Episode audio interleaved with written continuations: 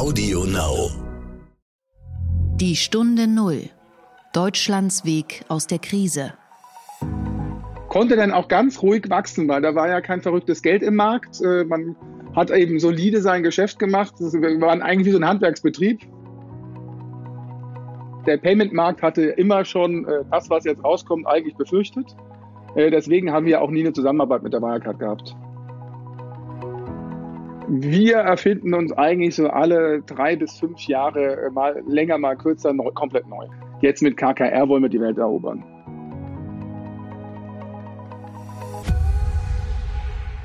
Hallo und herzlich willkommen zu einer neuen Folge von Die Stunde Null, dem Podcast für Deutschlands Weg aus der Krise und den Neustart. Schön, dass Sie wieder zuhören. Mein Name ist Horst von Butler, ich bin Chefredakteur des Wirtschaftsmagazins Kapital. Ja, seit der Pleite von Wirecard war nicht nur Aufruhr in der deutschen Wirtschaft, sondern natürlich auch in der Payment-Branche. Denn ungeachtet dieses Skandals ist dort eine Menge los, der Markt wächst, es gibt viele Übernahmen und eine Konsolidierung. Ein anderer deutscher Anbieter, der viele Jahre eher unauffällig in der Nische unterwegs war, ist nun ein wenig ins Rampenlicht geraten, und zwar Heidelpay, 2003 gegründet in Heidelberg, wie der Name schon sagt. Die haben sich nämlich direkt nach München in ein Hotel gesetzt und dort reihenweise Mitarbeiter von Wirecard abgeworben. Aber sie haben noch sehr viel mehr vor und viel größere Pläne und nennen sich seit dieser Woche Unser. Und über die Gründungsstory, die Strategie und die Pläne spreche ich heute mit dem Gründer und Chef Mirko Hüllemann. Erstmals erzählt er in einem Podcast ausführlich die ganze Geschichte. Aber vorher hören wir noch den Einspieler. Kommen wir zum Werbepartner Ford. Bei den Ford Gewerbewochen können Sie sich nun Top-Angebote für Gewerbekunden sichern. Denn bei Ford gibt es jetzt neue Angebote. Ganz gleich ob SUV, Kompaktwagen oder Transporter. Ob effizienter EcoBoost Benzinmotor, hochmoderner Hybridantrieb oder sparsamer EcoBlue Dieselmotor.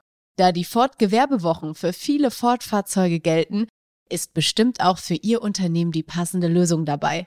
Machen Sie sich jetzt stark für Ihr Business. Mehr Infos unter ford.de slash Gewerbewochen. Die Stunde Null. Das Gespräch. Ja, heute zu Gast habe ich, wie gesagt, Mirko Hüllemann, den Gründer von Heidelpay, das seit Anfang der Woche Unser heißt, Unser mit Z geschrieben. Mirko Hüllemann ist eigentlich, wie man so schön sagt, ein Urgestein der Branche, denn er beschäftigt sich bereits seit 1999 mit dem Bezahlen im Internet. Nicht wenige werden vermutlich nun sagen, Heidelpay irgendwie noch nie gehört. Keine Sorge, das ging mir vor nicht allzu langer Zeit auch noch so, denn der Payment-Anbieter ist viele Jahre eher so in der Nische gewachsen. Heidelpay war lange Zeit ein sogenannter PSP, ein Payment Service Provider, und beschränkte sich auf die Anbindung von Händlern an die unterschiedlichen Zahlungsmethoden und die technische Abwicklung der Transaktionen. Dabei war das 2003 in Heidelberg gegründete Unternehmen durchaus einer der Pioniere und erhielt schon 2011 als erster Bezahldienstleister die Lizenz der Bankenaufsicht BaFin. 2019 wurde das Unternehmen einem größeren Publikum bekannt, weil damals der Finanzinvestor KKR einstieg und für kolportierte 600 Millionen die Mehrheit übernahm. Schon zwei Jahre zuvor war ein anderer Finanzinvestor eingestiegen, Anacap. Schon damals kam auch ein wenig mehr Musik in das Geschäft von Heidelpay. Man begann eine diskrete Einkaufstour. Darunter den Hamburger POS-Spezialisten StarTech, den österreichischen E-Commerce-Zahlungsdienstleister MPay24 und den Frankfurter Inkasso-Anbieter Universum. Ziel ist es, das Payment-Geschäft umfassend zu betreiben, nicht nur als Dienstleister für E-Commerce-Plattformen, sondern als All-in-One-Payment-Anbieter. Man will also die ganze Wertschöpfungskette abbilden. Das Unternehmen hat inzwischen 600 Mitarbeiter, gibt rund 30.000 Händler als Kunden an, darunter Unternehmen wie Matratzen Concord, Immobilien Scout und die Einrichtungskette Depot. Unser oder Heidelpay macht rund 90 Millionen Umsatz und wickelte nach eigenen Angaben im Jahr 2019 mehr als 7 Milliarden Euro Transaktionsvolumen ab.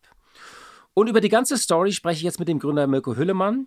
Das Gespräch führe ich gemeinsam mit meinem Kollegen Kaspar Schlenk von der Fintech-Plattform Finance Forward. Und hier noch ein kurzer Hinweis.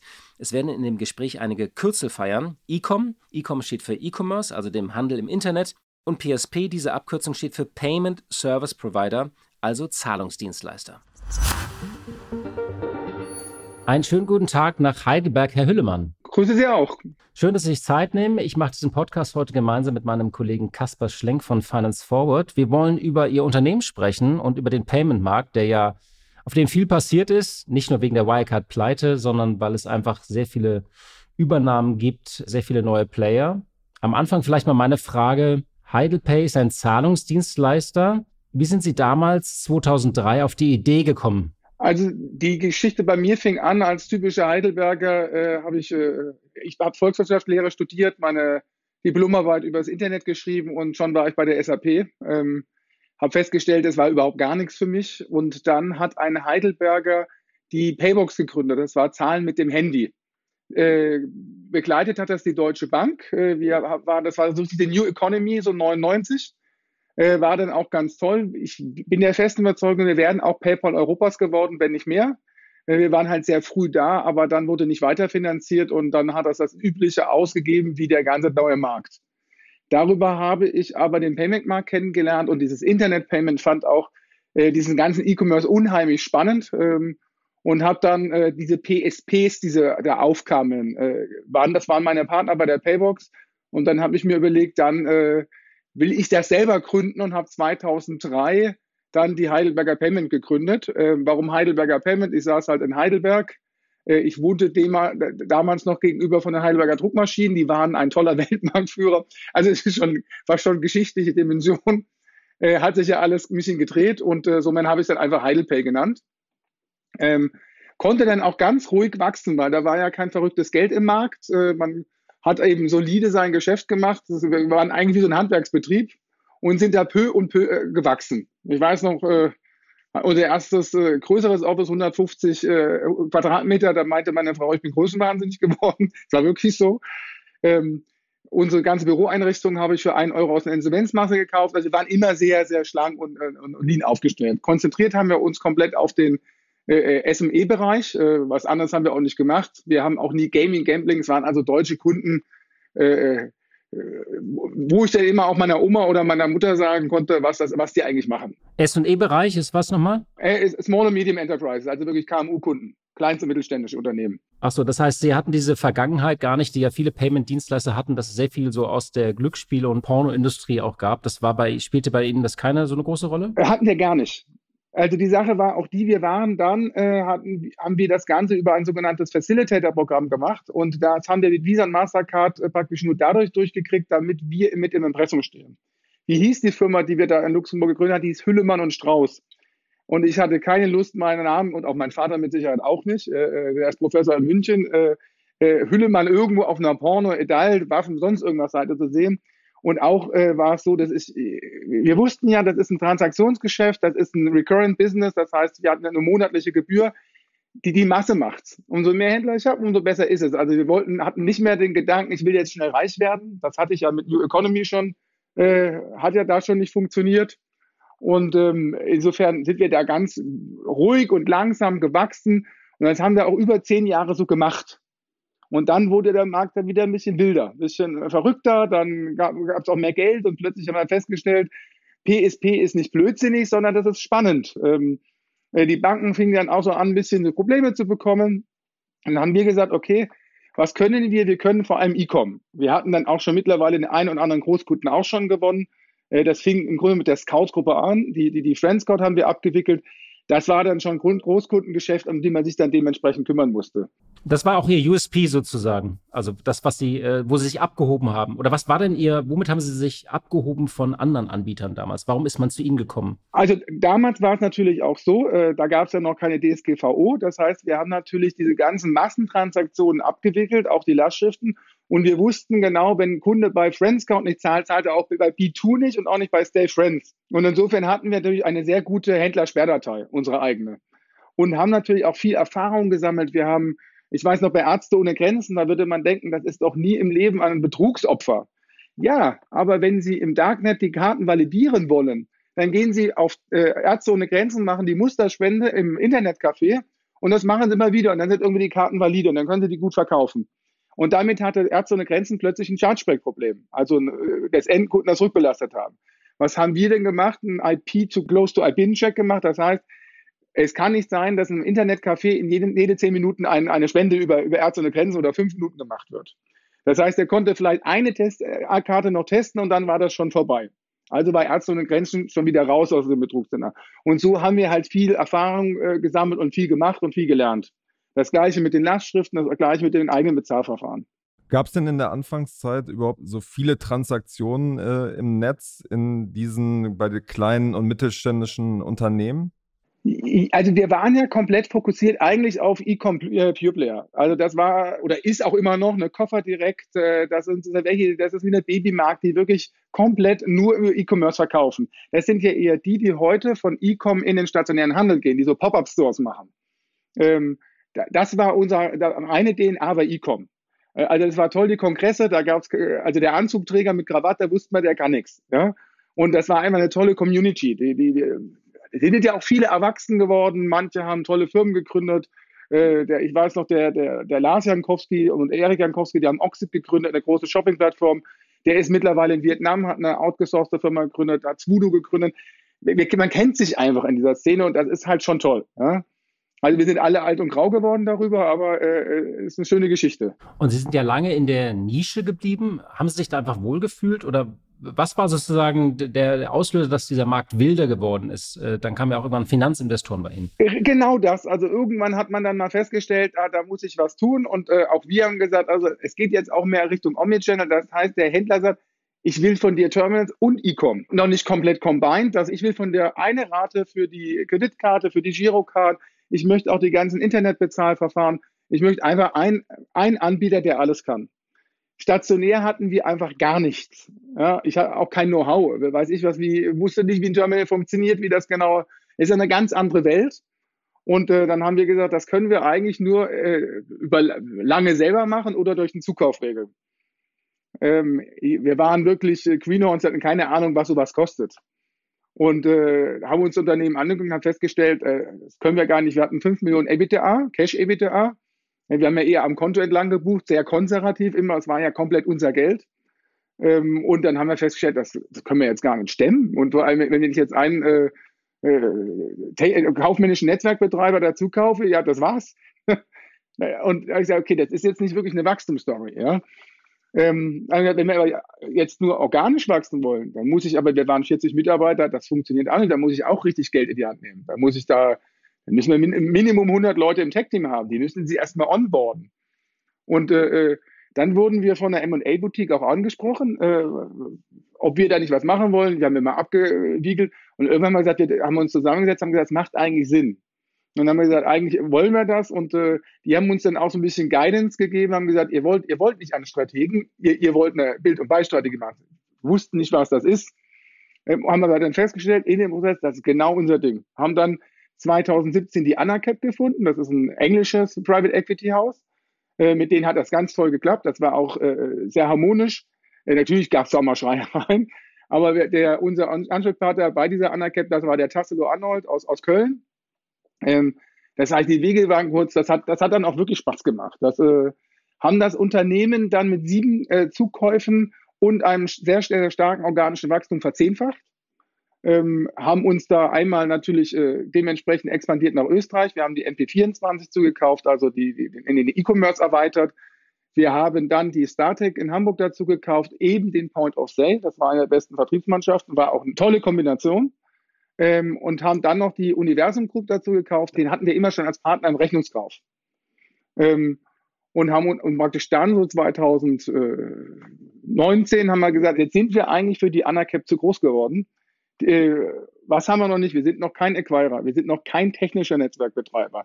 Wir, wo sind wir denn in Frankreich? Auch da wollen wir hin expandieren und wir wollen nochmal in der Produktseite richtig Gas geben und haben gesagt, also liebe Anacap und haben dann die überzeugt nach zweieinhalb Jahren, dass wir den nächsten Private Equity suchen. Und haben dann praktisch die äh, KKR für uns gewinnen können. Das ist nochmal eine ganz andere Nummer, haben da auch schon vier Zukäufe gemacht mit der KKR, seitdem die drin sind, wollen eben noch dann Acquirer werden, wollen technischer Netzwerkbetreiber werden. Wir haben auch die Tilhub dazu gekauft. Das ist ein Berlin äh, ansässiges Smart-Kassensystemhersteller, also eine Internetkasse und wollen praktisch da das Produktportfolio dementsprechend dann zusammenbauen, dass wir dann wirklich äh, mit möglichem USP an den Markt gehen können.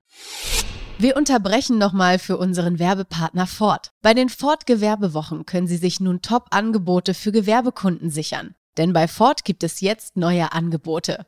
Ganz gleich, ob SUV, Kompaktwagen oder Transporter, ob effizienter EcoBoost Benzinmotor, hochmoderner Hybridantrieb oder sparsamer EcoBlue Dieselmotor. Da die Ford Gewerbewochen für viele Ford-Fahrzeuge gelten, ist bestimmt auch für Ihr Unternehmen die passende Lösung dabei.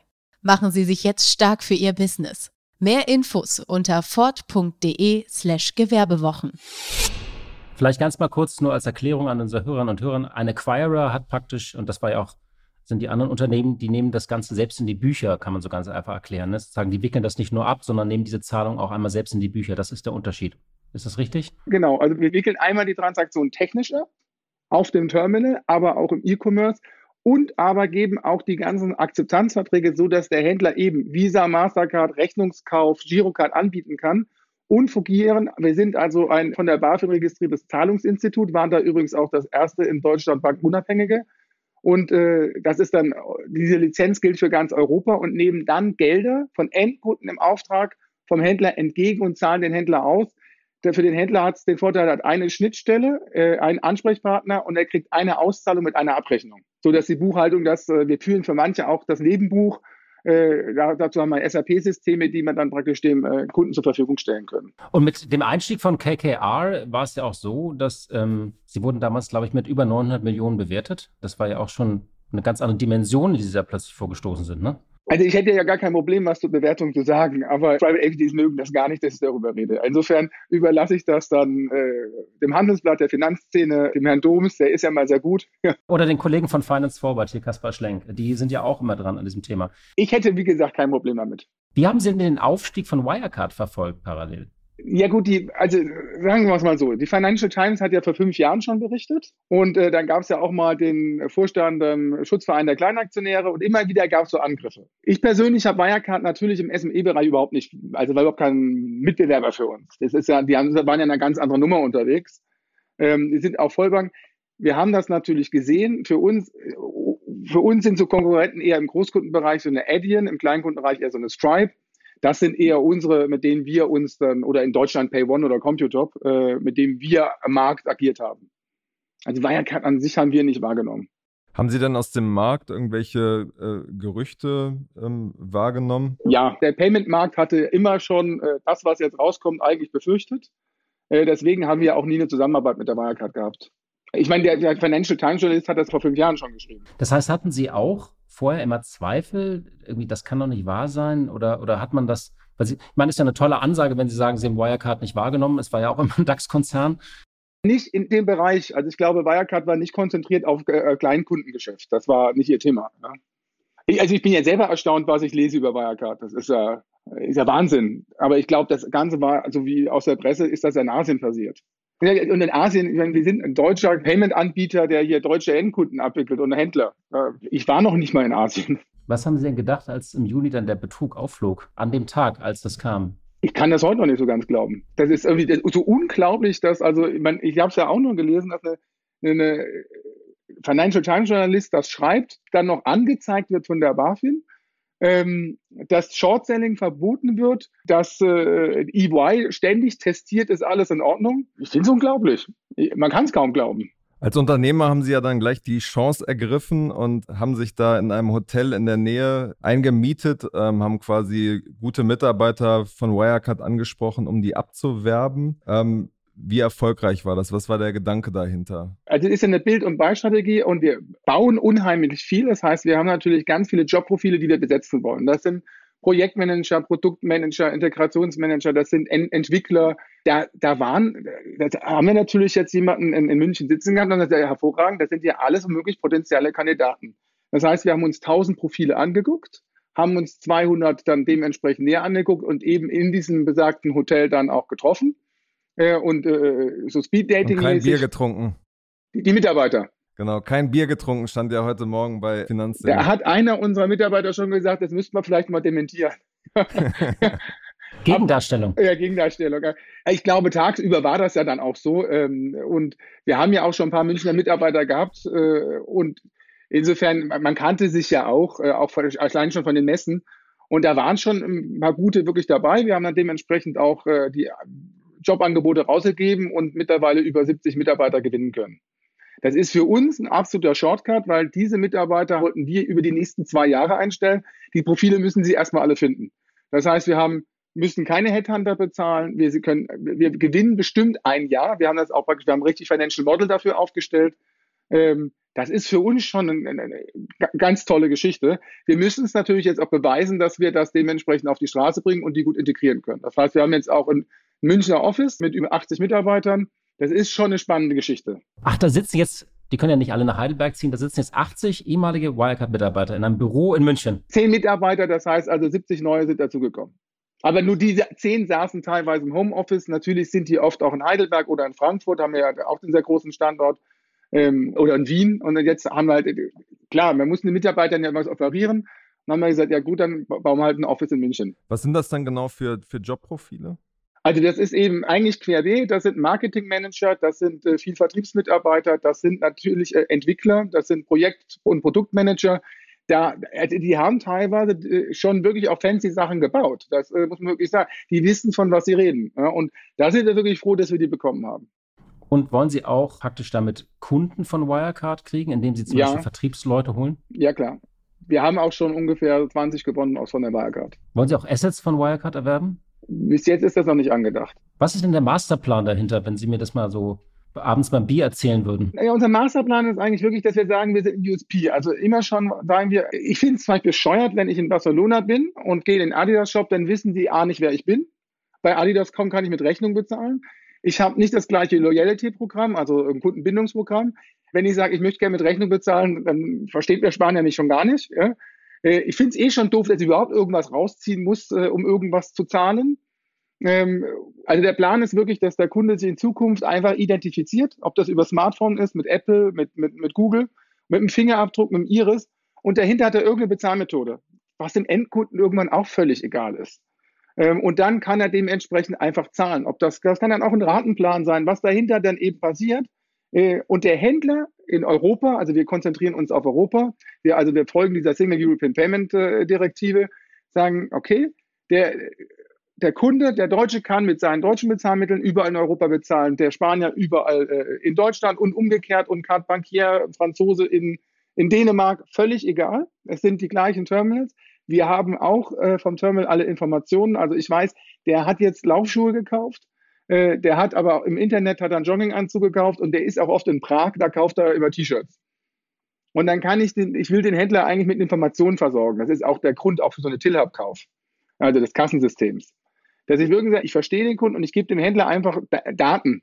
Der, der, Zahlungsverkehr, das geht eigentlich im Hintergrund. Wir sagen, wir wickeln die Zahlung ab, du kriegst auf dem Konto, kriegst auch alles garantiert äh, lieber Händler, kümmer du dich um deine Sachen und wir liefern dir einfach Daten, die dir Mehrwert schaffen, so dass du den Endkunden gezielt ansprechen kannst und eben mehr Transaktionen damit und mehr Umsatz äh, erreichst. Und das eben kanalübergreifend. Warum sind Sie der Überzeugung, dass Sie da der äh, ein dominanter Player werden können? Weil es gibt ja auch sehr finanzstarke andere Player, zum Beispiel WorldPay, Ingenico, Absolut. oder Netz äh, mit, mit Concardis, wo auch ähm, ja, finanzstarke Investoren im Hintergrund aktiv sind. Also, wenn ich das jetzt mit Tesla vergleichen würde, ist Teslas DNA ist äh, Elektronikautos. Unsere DNA ist eben dieser Omnichannel-Ansatz. Ich würde sagen, Adyen hat den auch.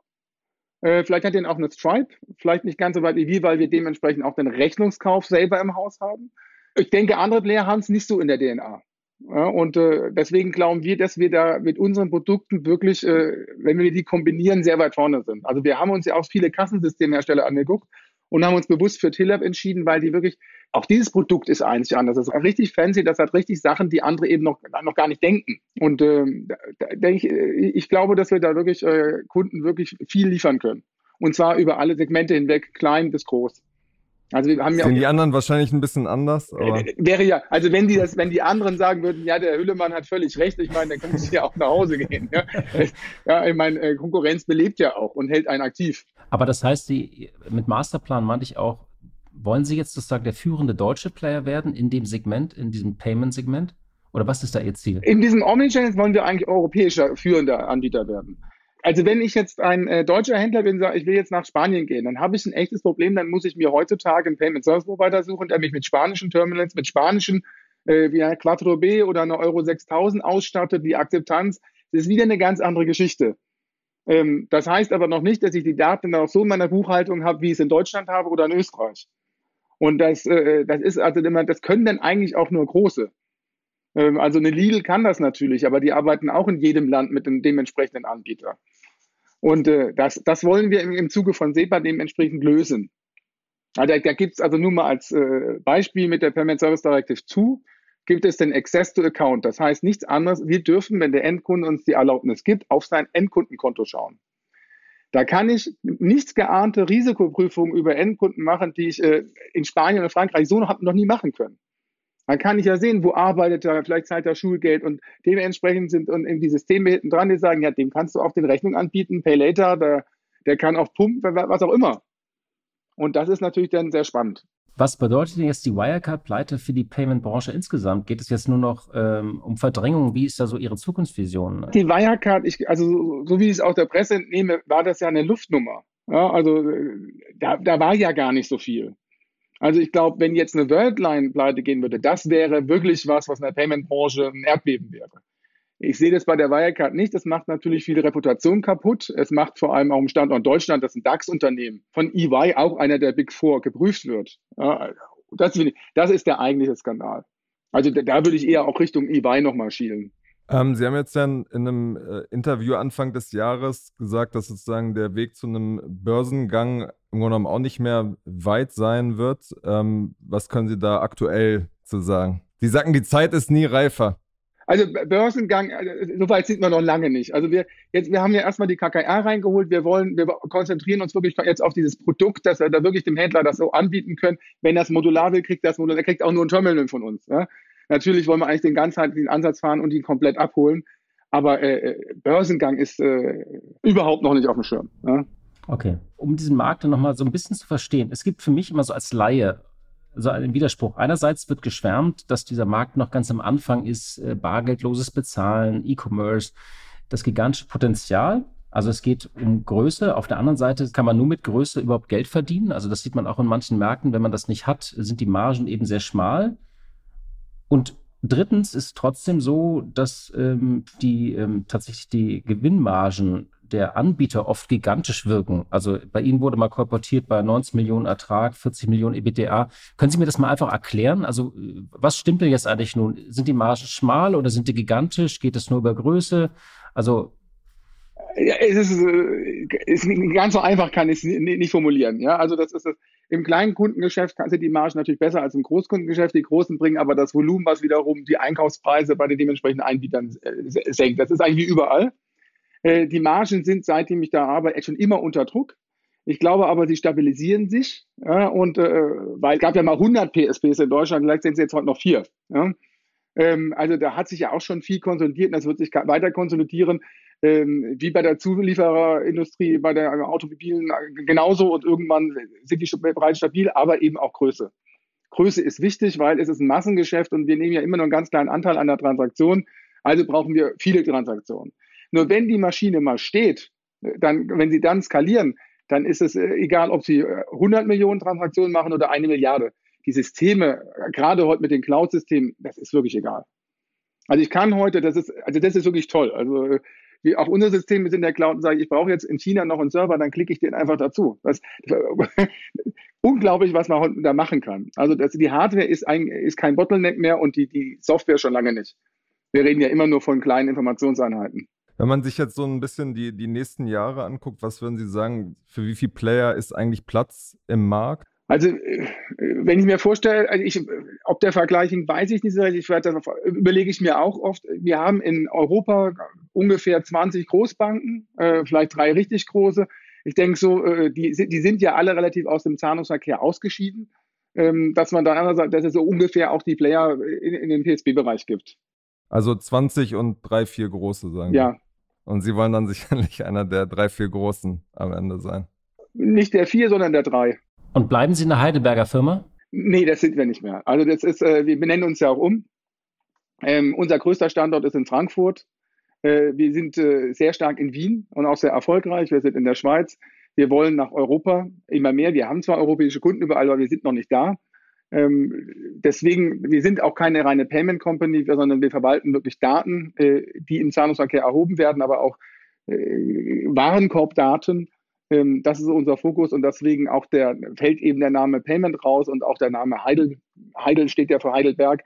Ähm, wir, wir haben eine starke äh, Heidelberg-DNA, aber sind äh, dementsprechend eigentlich eine europäische Firma mit einem starken Dachfokus. Wie spricht man diesen Namen eigentlich aus? Unser oder Junzer oder Anser? Unser. Unser? Ja. Okay. Also ich hatte nämlich überlegt, wie klingt wie Uber, bloß mit Z. Nee, also das ist Claudia, unsere Marketingchefin. Sie kommt aus dem Norden, wohnt in München.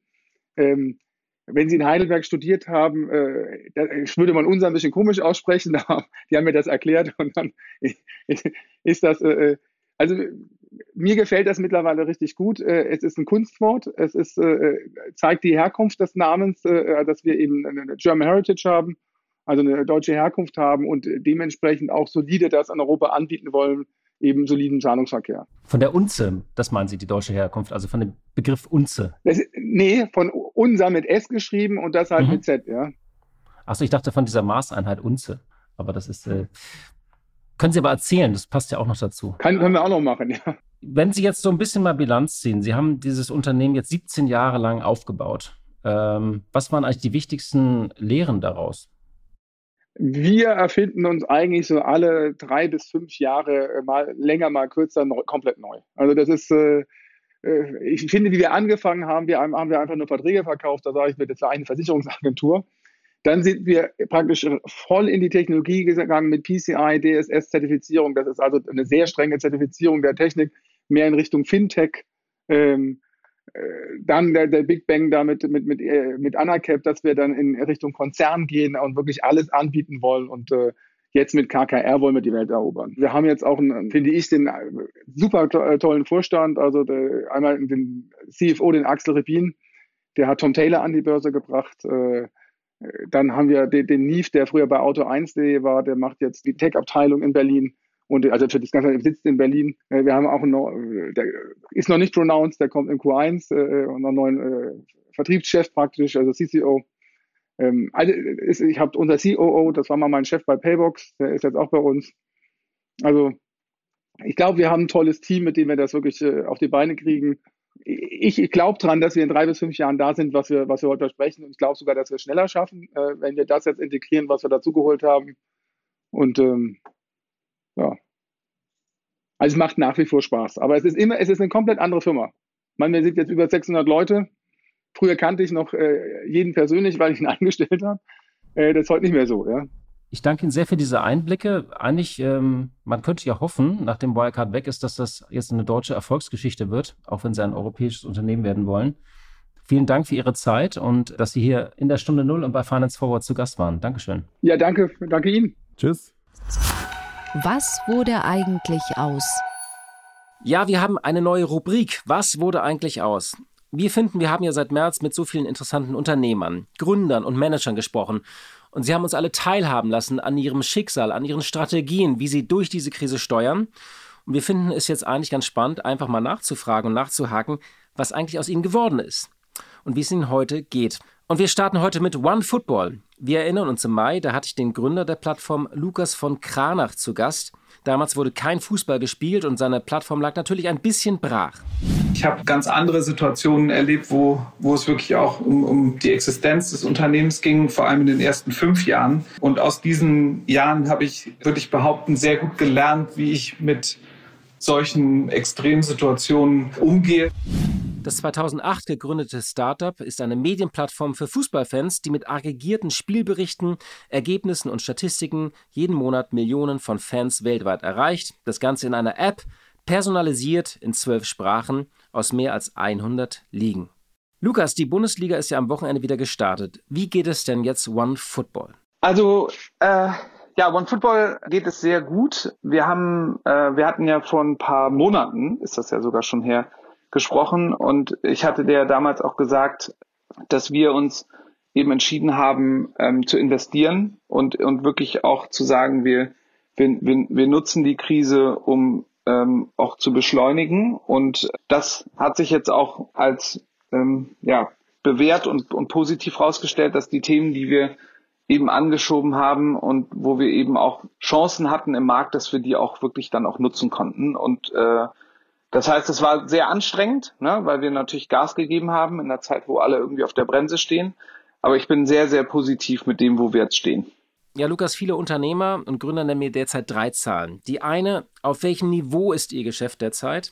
Das zweite ist, wie viele Menschen sind noch in Kurzarbeit? Und das dritte, wie viele der Mitarbeiter sind noch im Homeoffice? Also die drei Zahlen sind, dass wir ähm, über den Geschäftskennzahlen sind vor Corona. Das heißt also bei uns ist, ist eben dann auch mit der, mit der Tatsache, dass Fußball zurückgekommen ist, auch das Geschäft sehr, sehr schnell zurückgekommen. Ähm, und dadurch, dass wir eben so gut positioniert waren, dass wir eben eigentlich nur darauf gewartet haben, konnten wir eben auch wirklich da auch übermäßig von profitieren.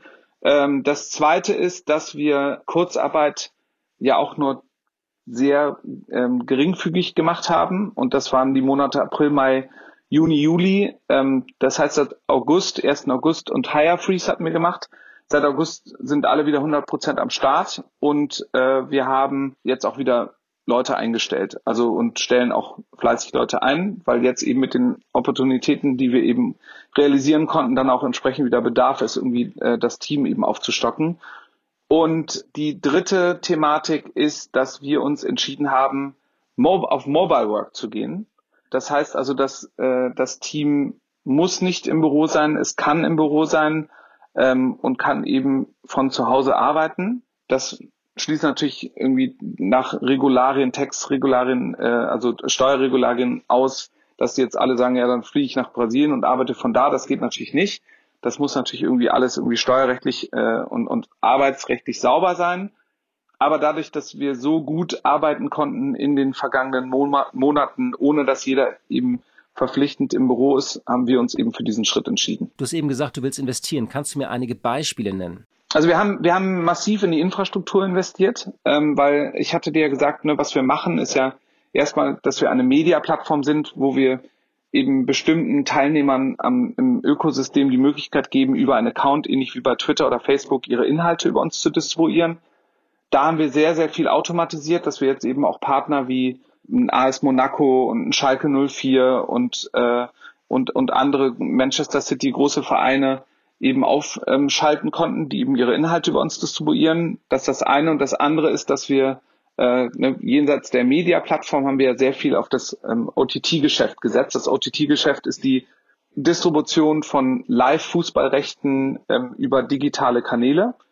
Und da äh, konnten wir sehr, sehr viele Erfolge vermelden, wie beispielsweise die Europa, also die UEFA Champions League und ähm, Europa League Qualifikation, wo wir ausgewählte Spiele global distribuieren.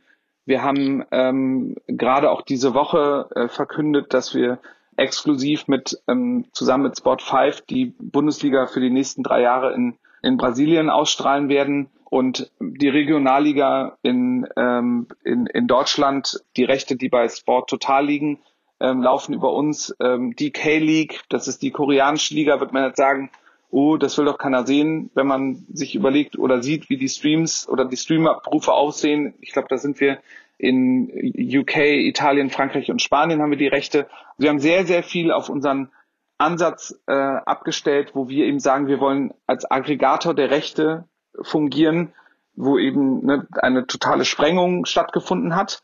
Ähm, und da konnten wir sehr, sehr viele wirklich erfolgreiche Partnerschaften abschließen. Und natürlich äh, nicht zu vergessen die Verlängerung mit Sky in Deutschland. Ne? Mit denen haben wir ja letztes Jahr gearbeitet. Also dass wir die zweite Bundesliga und den DFB-Pokal in Deutschland zeigen und eben die ähm, Highlight-Clips gemeinsam mit Sky zur Premier League. Was waren denn für dich die wichtigsten Lehren aus der Krise? Verlass dich auf dein Bauchgefühl. Und ähm, wenn, wenn, weil äh, natürlich ist es einfach in der Krise zu sagen, ne, halt, halt die Gelder zusammen, zieh deine Investitionen zurück.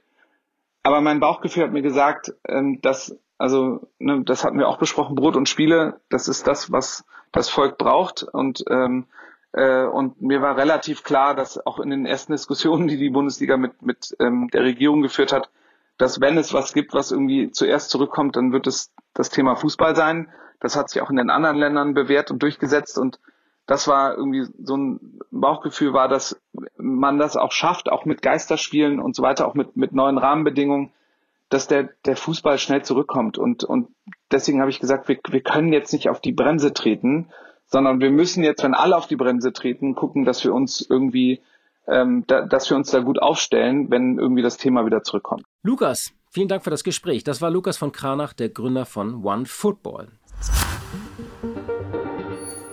Ja, liebe Hörerinnen und liebe Hörer, ich danke Ihnen fürs Zuhören, für Ihre Zeit und für Ihre Treue. Und wir hören uns hoffentlich am Freitag wieder und dort geht es ins Kaufhaus, aber nicht in irgendein Kaufhaus, sondern in eines der berühmtesten des Landes. Lassen Sie sich überraschen. Ich wünsche Ihnen noch eine schöne Woche. Machen Sie es gut. Schließen wollen wir wieder mit unserem heutigen Sponsor Ford. Danke für das Sponsoring. Mehr Infos auf ford.de/slash Gewerbewochen. Und Ihnen wünsche ich noch einen schönen Tag. Die Stunde Null. Deutschlands Weg aus der Krise. Dieser Podcast ist Teil der Initiative Zeit, die Dinge neu zu sehen.